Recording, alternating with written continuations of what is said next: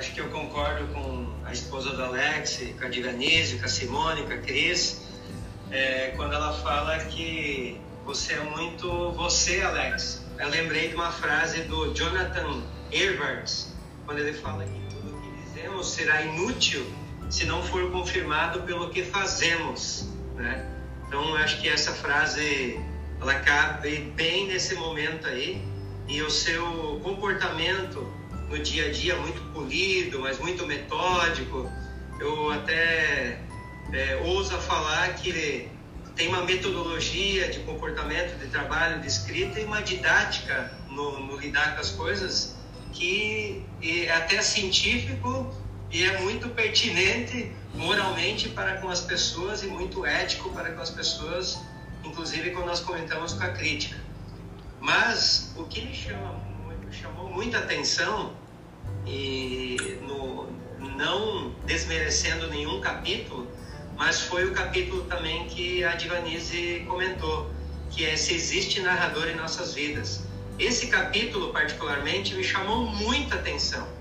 Por quê? Porque ele é um capítulo que nós vivemos no dia a dia, né? Em uma das páginas lá, quando você diz que é fundamental né, cultivarmos esse narrador onisciente que nos acalma, que nos diz que tudo dará certo, o narrador, personagem, dependendo quando se usa, pode trazer ânsias, angústias e até mesmo soberba. Aí, nossa vida tem um narrador, é preciso ter em nossa vida um narrador. Mas como usá-lo só dependerá de você, porque você é o autor de sua própria história. Me chamou muita atenção porque eu quero até finalizar com essa parte aí da, da minha fala de hoje porque eu convivo com muitas pessoas que têm é, muito dinheiro e são as que muitas vezes mais reclamam dos que não têm dinheiro. Então, muitas vezes elas são ricas em dinheiro, mas não culturalmente.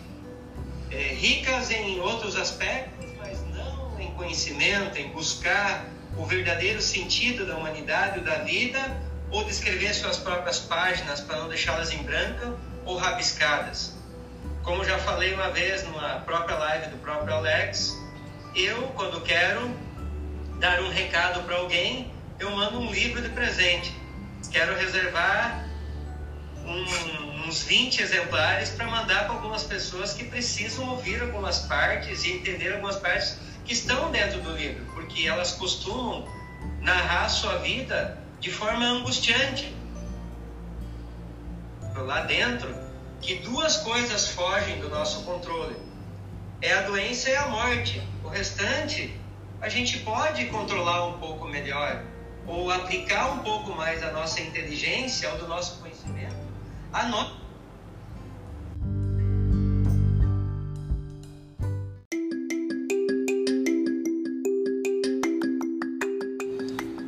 Eu fico muito feliz com as palavras do Dr. Jefferson, né? A qual a gente acabou de ouvir. Porque eu lembro que quando eu fui fazer letras, e aí chega um momento em que eu decidi trabalhar apenas com literatura, e uma pessoa me perguntou assim: como é trabalhar com livro? E aí eu deixei claro que para mim não era trabalhar com livro, era trabalhar com um mundo, Cada livro tem um pedaço de mundo. E aí, se você lê diversos livros, com certeza você vai ter diversos mundos. E deixei ainda mais, né, fui mais além ainda, dizendo que é, quem realmente estuda a literatura começa a ser mais humano e começa a conhecer todos esses mundos e vai entender que muitas vezes o mundo em que é nos dado foi direcionado. E às vezes você quer revidar esse mundo tentando transformar.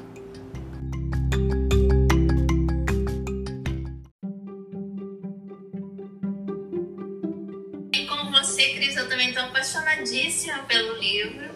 É, eu acho que o Alex conseguiu aqui uma coisa fantástica, porque ele está tratando de questões muito complexas e muito importantes, mas de uma forma, de uma linguagem acessível, é, com didatismo. É, você percebe que é um professor falando e um professor que tem uma trajetória de leitor muito grande. Então aqui você percebe aquela pessoa que tem muito conhecimento dessa área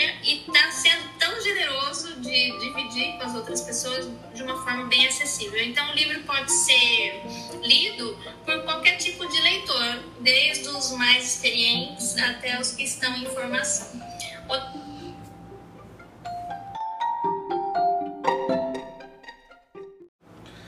Eu quero agradecer muito a doutora Divanise, as palavras dela assim, sempre são muito gentis, né? Doutora em literatura. É porque quando a gente vai falar sobre literatura, normalmente, e é, é aí que está o quê do, do projeto, né? Quando a gente vai falar de literatura, normalmente quem quer falar de literatura? Professor de literatura ou pessoas que leem muito, né?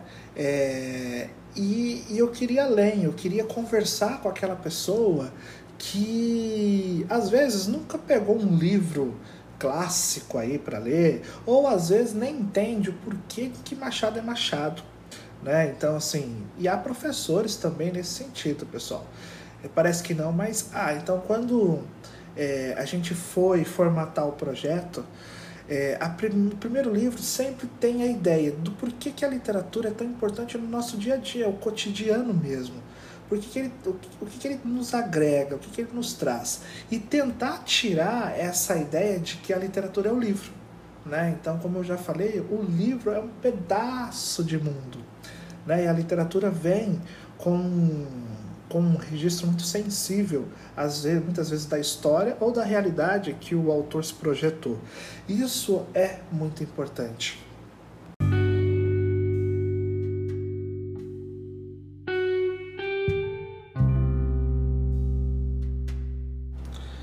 E o livro ele vai criando formas, né? Então, o segundo livro, que já é o meio termo de todos, então quem passou pelo primeiro livro é para tá, é tentar entender o que é essa literatura que todo mundo diz, que parece ser muito longe, ou parece ser livros assim dificílimos de ler, Dostoiévski, Machado, o que ele quis dizer, como que eu entendo que ele quis dizer isso mesmo. É... Então a gente queria mostrar que a literatura é para todo mundo. E até muito, muito legal que na, na, na, nessa live de lançamento, onde estávamos com Jefferson, com a Simone, com a Divanise, com a Cris, é, a pergunta, né? E a resposta foi que eles nos disseram, né? Literatura para mim, literatura para você. Então eu queria sair um pouco mais da bolha, de entender que conversar sobre literatura é com um professor de literatura ou com alguém que gosta muito de ler, mas no sentido mais leitor, bem, bem superficial da palavra. Então, quando a Divanise né, traz aí que a gente fala um pouquinho com muito didatismo, a ideia é realmente falar assim: ó, vem cá, vamos entender, vamos sentir a literatura e você vai ver como ela é importante nas nossas vidas.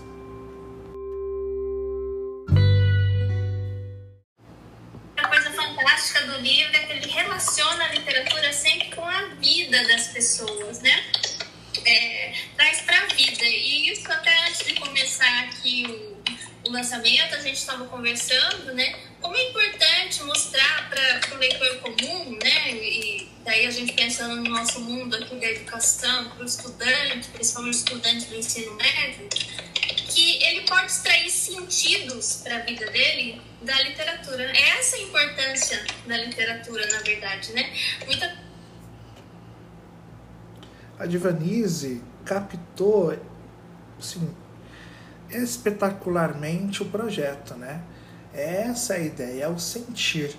Então, normalmente, quando a gente vai trabalhar com qualquer texto ou com qualquer autor, a gente traz uma temática muito maior. Então, quando a gente vai, por exemplo, para o romantismo, primeira fase, nós vamos falar do Brasil, nós vamos falar da beleza desse país, de como os colonizadores enxergavam o Jardim do Éden, né? nós vamos falar do nativo, a importância do nativo hoje, não no passado, vamos, vamos, vamos falar, questionar, né? pensar, é sair daquela bolha, né? E aí depois a gente vai entender como esse índio foi trazido a nós, de que maneira, uma maneira mais é, europeia, uma maneira mais é, nativa e assim sucessivamente, né? Então a literatura é para a gente pensar nesses mundos e ao mesmo tempo correlacionar nas questões históricas. Então quando a gente fala, por exemplo, do nativo, nós estamos do, do índio, né? no caso aqui no Brasil, nós estamos falando do índio de hoje ou do índio de ontem. Na verdade é para se conectar. Né? A, a questão indianista ela é muito mais ampla.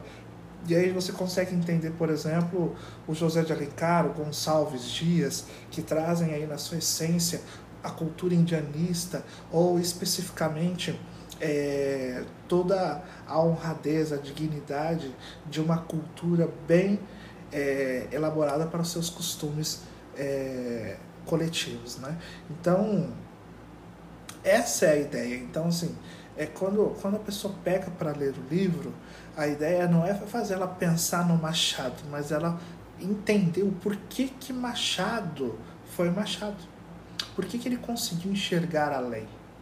Parabenizar o professor Alex Aleluia, que eu leio, eu me apaixono mais, porque quando, quando o Alex escreve, ele, ele escreve com uma paixão, que essa paixão acaba indo para as palavras, como ele fala mesmo, né? As palavras nos trazem emoção, nos trazem carinho, nos trazem amor, né? E a literatura é feita disso, né? Então, quando ele diz que essas palavras trazem essa emoção,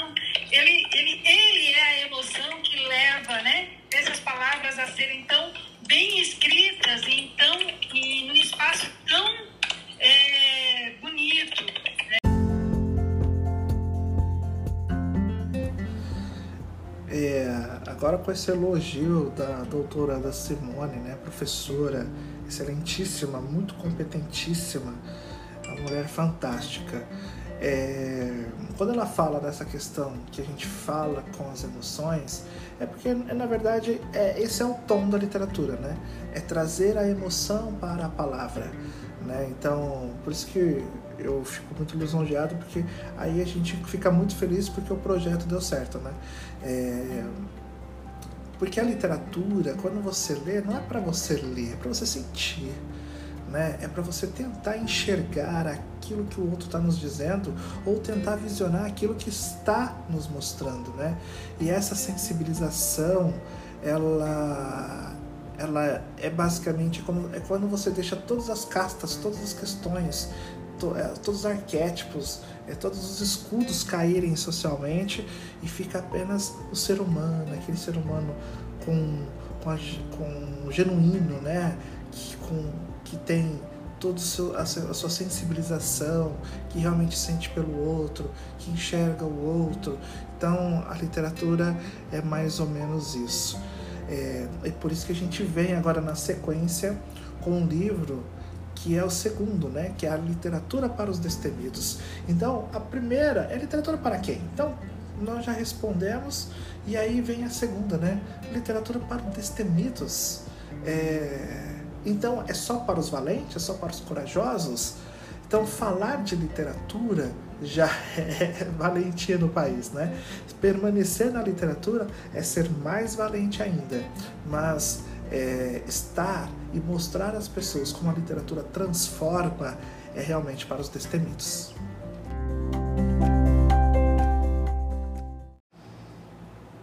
É, esse, esse, essa tratativa que você faz nesse livro com a literatura, que um certo momento você é histórico, outras horas crítico, outra hora você é um psicólogo, é livro, né? Então isso é muito bom.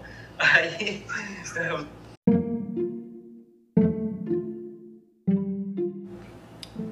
A literatura é uma área que dizem que não tem poder. Mas em nossa história, quantas obras foram proibidas? Quantos autores foram perseguidos?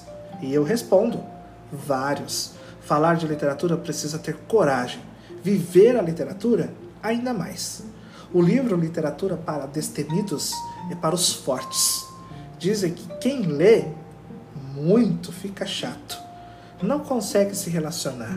Será mesmo? A vida é muito maior do que a bolha em que você vive. Enquanto você tem o privilégio de ouvir este podcast falando deste livro, Quantas pessoas estão sendo assassinadas no Brasil e no mundo? Quantas pessoas passando fome, vivendo na miséria? O que isso tem a ver com você? Tudo.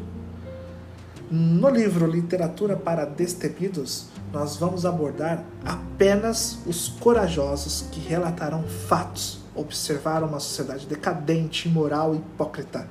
Eles tiveram a coragem de contar para muitos o que eles estavam vendo.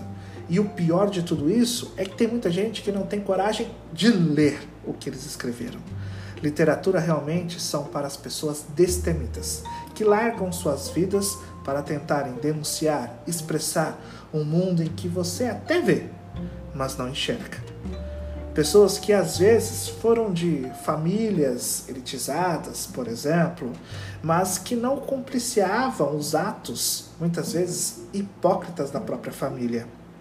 A barbárie existe no ser humano, basta ter poder. O livro não é um curso de literatura, mas uma reflexão através dela, onde vamos constatar que a literatura realmente só é para os fortes. Safo, grande poetisa da Grécia, a única mulher a ser admirada por Platão, teve seus vários momentos. De família influente e com muitas conturbações políticas, foi exilada. Mesmo assim, ficou conhecida como a décima musa. Naquela época, uma mulher de, na literatura precisava ter coragem, precisava ser destemida. Mary Shelley, só depois de muito tempo, conseguiu ver seu nome na capa do seu livro, que ainda tinha teor político de uma mulher liberal. Ou Jane Austen, que em sua época mulher era educada para cuidar da casa, do marido, dos filhos, não para escrever, mas ela o fez. E agora tem gente que não tem coragem de ler.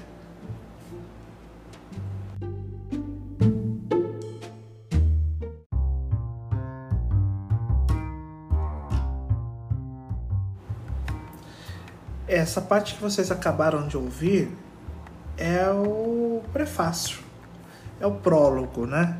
Ou é o início do livro 2. A gente fez, lógico, a alteração devido ao formato de consumo, onde nós estamos, é o podcast, mas o livro é bem provocador. A ideia é realmente provocar, é dizer assim para si mesmo: você é corajoso? Por que, que você é corajoso?